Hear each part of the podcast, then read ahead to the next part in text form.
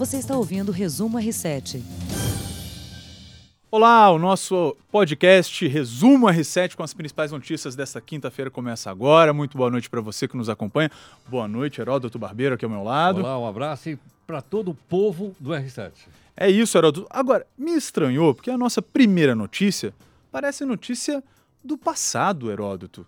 Estranho, a gente está falando, gente, do sarampo, uma doença que já havia sido erradicada e que de um tempo para cá voltou com força. Infelizmente, né, Heródoto? Infelizmente. Por dois motivos. Primeiro, por causa dos refugiados da Venezuela.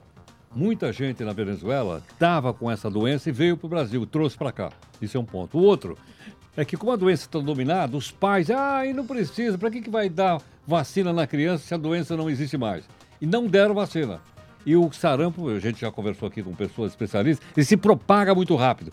Por esse motivo, então, é que o sarampo está aí de volta. Ou seja, cidadãos que não confiam na vacina acabam não levando os filhos para vacinar e tal.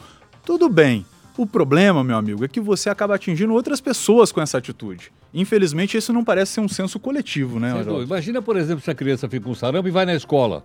Ela passa o sarampo para outras crianças na escola que, porventura, também não estejam vacinadas. Pois é. Ó, a incidência, a gente falou de crianças, Heródoto, a incidência em bebês menores de um ano é 10 vezes maior do que a população em geral. Ou seja, quem corre o maior risco são realmente os pequeninos. E o que é mais perigoso, né? Bebê geralmente tem uma saúde assim que precisa estar sempre tomando cuidado. Agora, por que, que as pessoas acham que não pode? Você tem ideia por que, que não, o pai é, não quer... é medo de agulha? Não pode ser, não, não é possível, não é, não. gente. Correu um boato aí que a vacina era capaz de fazer com que a criança ficasse com um retardo mental. Entende? Então, por esse motivo. Ou seja, a partir de uma fake é, news. De uma fake news e tal. Não, então não precisa, não precisa, não tem doença. Quando, na verdade, precisa sim vacinar. Comprovadamente, né, gente? As vacinas estão aí para realmente ajudar. E tem vacina. Se não tivesse, nós estávamos metendo o pau nos caras aqui que não deram a vacina. É claro. A vacina tem a vacina. Ou seja, vacina. é o cidadão que não está procurando. Que não está procurando. Os postos funcionaram até mais tarde, gente. Vamos Bem procurar lembrado. a vacina aí do sarampo. É realmente uma doença, como a gente falou, que já havia sido erradicada estava né, estabilizada é e agora voltou com força. Essas causas que o Heródoto apontou, uma causa inclusive política né, na Venezuela, Venezuela. que isso acabou causando um, um aumento aí no, no, número de casos. Né? Que não tínhamos no Brasil, né? É muito triste. Bom, Ô Heródoto, vamos falar agora um pouquinho de bola na rede, né? Opa, opa, Futebol. Quer dizer, os São Paulinos não vão querer que a gente fale muito disso. Estão meio tristes aí. Corintianos. Nem os Corinthians. é verdade, Heródoto. Vamos lá, vamos falar dos dois rivais. Corinthians na Sul-Americana, São Paulo Campeonato Brasileiro. São Paulo perdeu uma grande chance aí de encostar de fato nos líderes e mostrou que é, de time pronto ali não tem nada. Nada. Causou, inclusive, essa derrota para o Goiás, ah. o emprego do técnico Cuca, ai, demitido ai, hoje ai, à tarde.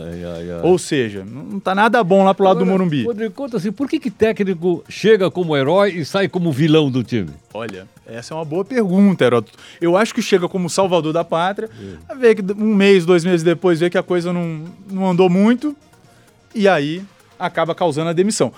Cedo ou tarde o Cuca foi, Heródoto? O que, que você acha? Eu acho que foi muito cedo. Olha, um colega seu até me falou outro dia que teve um técnico no Real Madrid que ficou 20 anos no Real Madrid. Então, ganhasse ou perdesse, o técnico era o mesmo.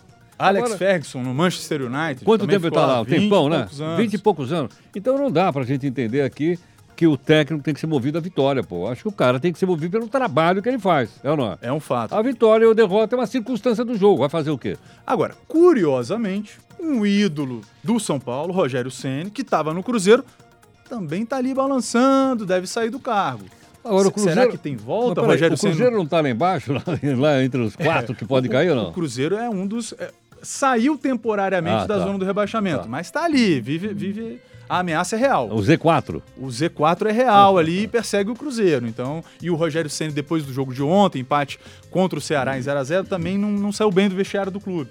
Então, assim, Será que uma volta do Rogério Senna ao São Paulo seria uma boa, Heródoto? Não, não, não sei não. Não sei. Não, não faço, não faço. Como eu sou corintiano, não sou capaz de avaliar, né? E o Corinthians? Então vamos falar do Corinthians, Heródoto. Vamos falar do Corinthians. Corinthians na Sul-Americana. A gente tá. sabia que era difícil. 2 a 0 aqui para reverter lá. É. Mas até Aí o cara, bem. não, mas lá tem um problema da altitude. Não, não. Os jogadores vão jogar na altitude, blá, blá, blá, blá, blá.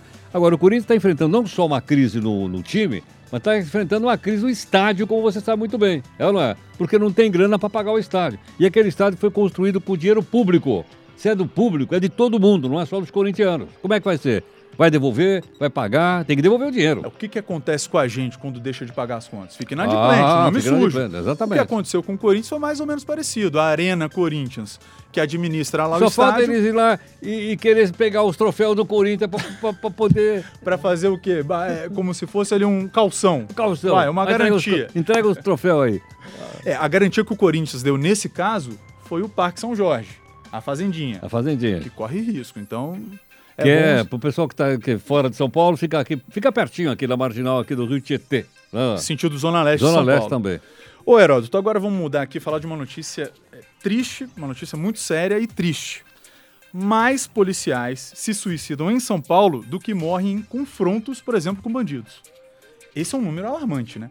Se mais policiais se suicidam do que no trabalho diário em confronto com bandidos, é porque a situação realmente está muito séria. E é, é realmente o índice de suicídio entre policiais é algo assustador. Sem dúvida, você tocou num ponto realmente importante. Agora, isso mostra, portanto, a tensão de uma pessoa como essa que trabalha. Para ter uma ideia, o policial, por exemplo, ele, se os vizinhos descobrirem que ele é policial militar, ela, ele tem que mudar de casa. Se o Não bandido, pode andar fardado, não pode- se o de bandido trabalho. descobrir que ele é policial militar, mesmo ah, a papaizana, o bandido tenta matar o cara só porque o cara é, é policial militar. Ele não pode nem andar com a identidade de policial militar. Então, realmente é uma coisa muito dura o trabalho desse pessoal aí. Agora, o que, que de fato você acredita, Heródoto, que leva o policial é, a se suicidar? Realmente é, é o fim da linha, é o. Claro. É, é, olha, é- é- eu acho que a tensão, é muitas vezes conflito familiar. O cara, veja bem, o cara trabalha muitas vezes 12 por 24, 12 horas fora de casa e trabalha à noite, pode ser chamado a qualquer momento. Policial militar é considerado quase como uma tropa de reserva do exército. Então qualquer coisa, chamam todo mundo. Aí o cara tem férias, não, suspende a férias de todo mundo aí, porque agora vai acontecer não sei o quê. Então o cara vive naquela tensão. A gente, quando tem um problema, a gente recorre muitas vezes à polícia. Claro. E o policial? Ah, o policial tem que recorrer, logicamente, ao serviço de saúde da própria, da própria polícia, que, aliás, é bom, é bom. Mas, infelizmente, não consegue evitar esse número que você acabou de dar aí. É muito triste, realmente. Bom, vou falar também, Heródoto, a morte do ex-presidente da França, Jacques Chirac, aos 86 anos. É, é triste, né? Alguém que teve uma, uma marca importante, né? Prefeito de Paris durante 18 anos, é, conduziu o país, inclusive, então Foi acusado de corrupção. Olha, olha só, foi acusado, de, foi processado por corrupção. Não é o único presidente da França que tem sido acusado por corrupção. Vários outros foram acusados por corrupção. Então, quer dizer, isso aí vai para vai a biografia do cara. O cara morre, mas se você abre a biografia do cara, tá lá processado por corrupção, blá blá blá blá blá blá. blá. muitas vezes não teve nem como talvez se defender ou, Não, não, ele teve, até teve. Até teve para se defender. A justiça francesa é uma das melhores do mundo. Agora, você percebe assim, quando o cara pega o poder na mão, se o cara não tomar o máximo cuidado. Você conhece aquele ditado que diz assim: a gente conhece as pessoas. diga-me com quem és, quando- com né? quem anda. Diga-me com quem andas que eu te digo quem E é. tem aquela outra: a gente quer conhecer um cara, dá um chicote na mão dele. Ou dá o poder na mão do cara. Ali Ela- a gente- Ah, aí você vai saber realmente se o cara é firme ou não. É, Até o Netanyahu, que foi agora, tá para ser novamente conduzido ao poder a em Israel, reeleição. ele também está sendo processado por corrupção em Israel. É triste, né, Heródoto? Porque a gente fala de políticos que, a princípio, estão aí para honrar né, os compromissos com o povo, aqueles compromissos que eles fazem nas eleições, e, infelizmente, eles se desviam aí no caminho. Então, você sabe que tem algumas coisas que a população precisa saber. Ontem foi, foi colocada, foi instituída a Comissão de Ética do Senado brasileiro. São 14 senadores. Dos 14, seis estão sendo processados por corrupção, lavagem de dinheiro, caixa 2, etc. E como é que o cara que está sendo processado vai fazer parte da comissão de ética? Se ele tivesse um pouquinho de, de, de- de ética, respeito e de respeito ao povo, ele pode dizer, olha, eu não vou aceitar porque eu estou sendo processado, sou inocente, mas estou sendo processado. É ou não é? Agora, bota lá, seis caras que estão sendo processados, qualquer coisa que eles decidirem, o que é que nós da população vamos dizer? Pô, eles estão se defendendo, um está querendo livrar do outro. Infelizmente, isso não é bom para a democracia, não é bom para a imagem do Congresso, não é bom para ninguém. Ô Heródoto, vamos falar de uma notícia agora. É, pouco tempo atrás, houve a morte do jornalista Jamal Khashoggi. É, e essa história foi muito estranha, porque ele foi até né, a embaixada da Arábia Saudita e tal. Segundo a rede de notícias árabe, Mohammed bin Salman teria dito que tem culpa no assassinato do Khashoggi. porque o crime aconteceu sob a sua vigilância. Você acredita que é sensata essa. Eu acho que é. Só para explicar, o Bin Salman é o príncipe herdeiro da Arábia Saudita, que é uma monarquia. Na verdade, não é monarquia, aquilo é uma ditadura. O jornalista que você citou era um cara da oposição. Ele vivia Crítico fora, ao- crítico, ao governo. crítico ao governo. Ele morava fora. Ele tinha escrito um artigo, acho que para um jornal americano, não sei se Wall Street Journal e tal. Ele foi na embaixada do país dele, em Istambul, para tirar um documento que ele ia casar com uma mulher lá na Turquia. E ele não saiu nunca mais de lá. E no começo, a Arábia Saudita negou que ele tivesse entrado na embaixada. Só depois, com a divulgação das imagens das Exatamente. câmeras de segurança, é que aí, de fato, eles tiveram que assumir o caso. Agora, é estranho que no século XXI jornalistas morram por conta de suas opiniões. né? Não, esse- essa, essa é uma coisa do século XXI. Outra, que existe uma monarquia absolutista no século XXI. Outra, as mulheres, falou em futebol, a mulher não pode entrar em estádio de futebol lá na Arábia Saudita, meu. Não pode. Mulher, tem uma mulher que foi presa, recentemente condenada, porque entrou para assistir um jogo de futebol na Arábia Saudita. E isso, no século XXI, como é que a gente ainda permite situações como essa, né, Heródoto? Pois é, mas pra você ter uma ideia como é que é. É muito triste, E é um realmente. país rico, hein? E é um país É o rico. segundo maior produtor de petróleo do mundo. Pois é, não, não haveria aí uma... É, ou não é? Tem né? dinheiro para fazer escola, tem dinheiro para fazer universidade e tal, e, no entanto, continua vivendo como se fosse na Idade Média. A gente falou agora de ditadura, né, o Heródoto? É, quando a gente fala de ditadura, as pessoas aqui no Brasil questionam muito, né? Tivemos ou não tivemos uma ditadura? É, qual a sua visão a respeito Não, desse sem tema, dúvida alguma, nós tivemos de uma ditadura entre 1964 e 85, sem dúvida. Mas não é a única. O pessoal esquece o seguinte: em 500 anos de história no Brasil, nós tivemos só 50 de democracia. Só 50 de democracia. Pega o período do Vargas, vai, que todo mundo fala, o Vargas, de 1930 até 45, são 15 anos, foi a ditadura do Vargas.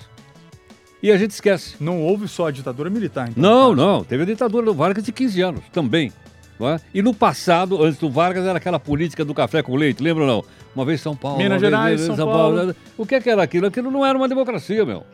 Então, em 500 anos de história, nós só temos 50 de democracia. A gente pode dizer que todas as vezes em que o povo não é o protagonista no processo eleitoral, vive sob um regime ditatorial? É, é Ah, sim.